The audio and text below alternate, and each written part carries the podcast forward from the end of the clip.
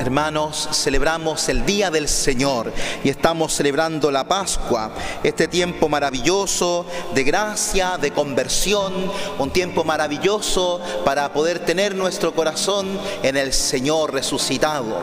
Y hoy día la palabra de Dios nos anima a esto, a permanecer, a estar con Jesús, a unirnos a Jesús. Estar con el Señor, dirá el apóstol Pablo, es con mucho lo mejor. Sabemos que en Él encontramos la vida, porque Él dijo, yo soy la vida. En Él no nos extraviamos. Él dijo, yo soy el camino.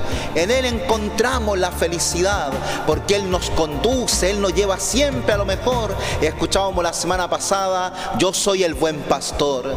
Y es un Dios cercano, un Dios que no abandona, es Dios mismo que comparte nuestra vida, es el Emmanuel, el Dios con nosotros. Yo no te abandonaré, yo no te dejaré solo, es el Señor con nosotros, hermanos.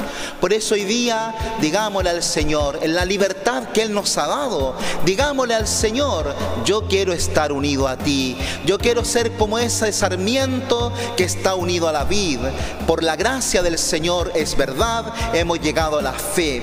Por la gracia del Señor, ya sea porque alguien nos anunció, ya sea porque de alguna manera Dios usó de alguna misericordia, de algún modo nos llamó a la fe, estamos aquí, estamos celebrando el misterio de nuestro amor, el misterio de nuestra fe, celebrando la Eucaristía.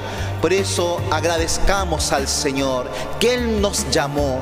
Agradezcamos al Señor, a Dios, que como dirá el apóstol Pablo, que nos ha dado a conocer a su propio Hijo. O como dice hoy día el apóstol Juan tan hermosamente, nosotros en esto conocemos que somos de Dios, en que somos la verdad, de la verdad, que estamos unidos al Señor.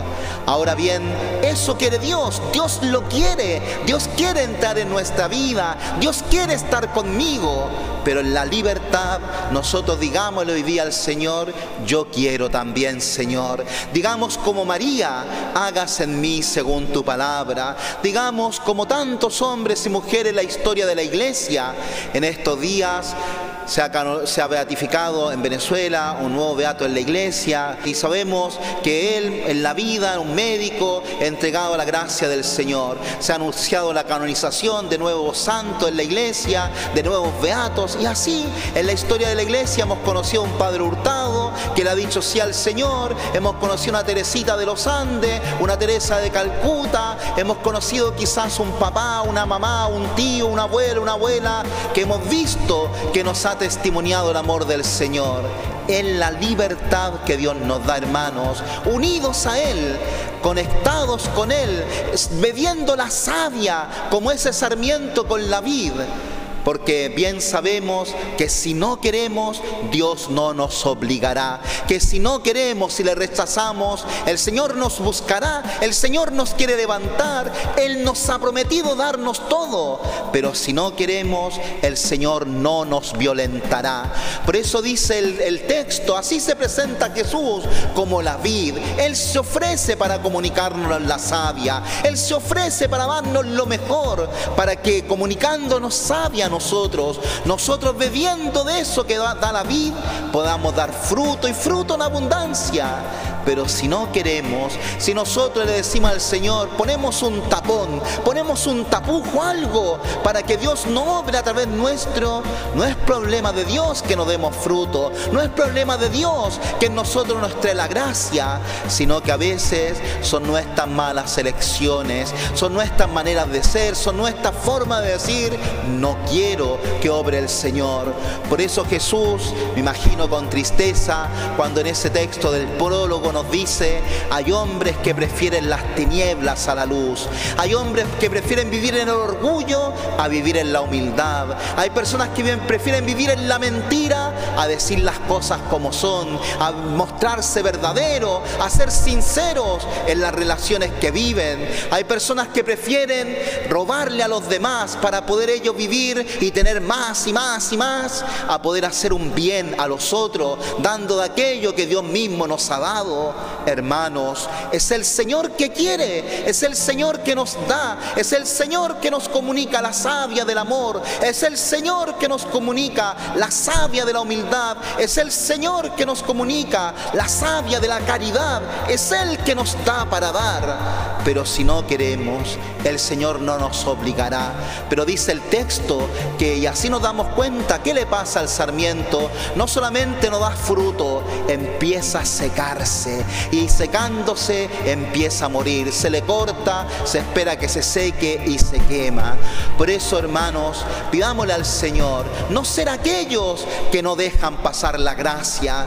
Una cosa, y esto lo veremos inmediatamente, una cosa es decir, me cuesta, me, me es difícil, pero otra cosa decir, no quiero.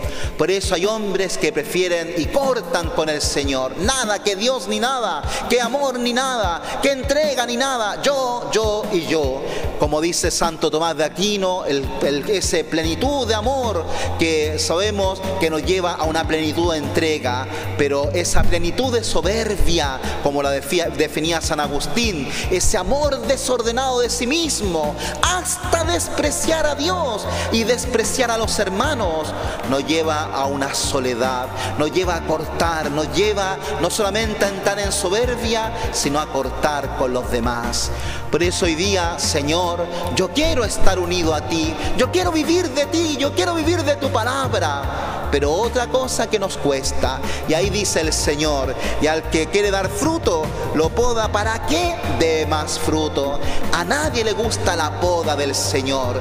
Y las podas, como decía el hermano hoy día tan hermosamente, como estamos ayer, partimos con los buenos días en nuestra parroquia, unos hermanos, todos los hermanos, todos los que quieran hablar del Evangelio del día, estamos llamados. El que quiere se puede inscribir, que diga, yo estoy dispuesto a hablar dos minutitos y saludar a los hermanos. Y la hermana hoy día decía tan hermosamente, el Señor poda todos los años, todos los años. Y así hace el Señor. Nos quiere embellecer, nos quiere mociar, nos quiere de alguna manera dar gracias enormes, gracias maravillosas, hacer de nosotros hombres perfectos, personas santas, pero podándonos. La cruz es la gran poda. A veces los sufrimientos, a veces los desprecios de este mundo, persecuciones.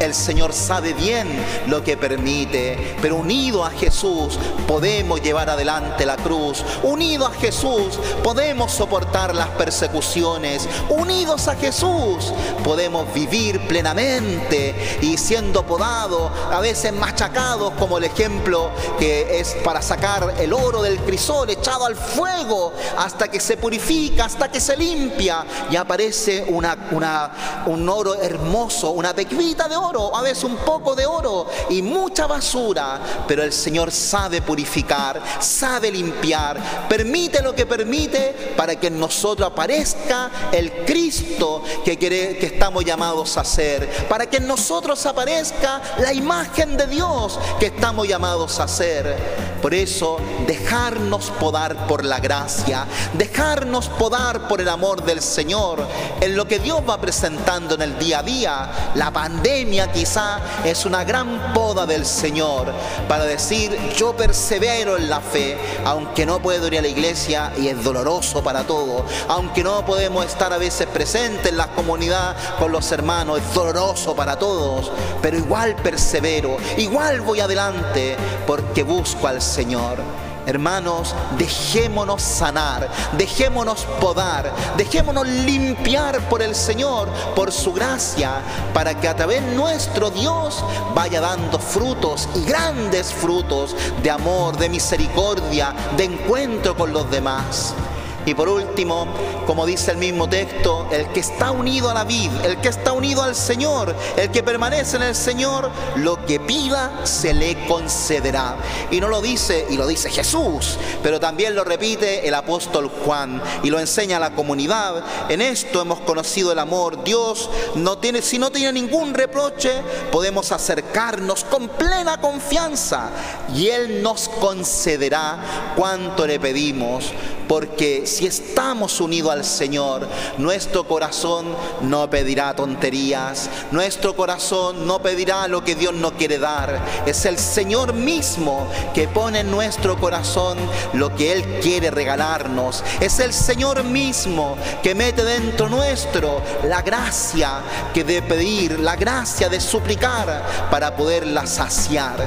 Por eso Jesús, y con esto termino porque nos vamos a preparar ya lo estamos haciendo para el 23 de mayo, que es Pentecostés, que es el domingo maravilloso de la venida del Espíritu Santo. ¿Y qué dijo el Señor?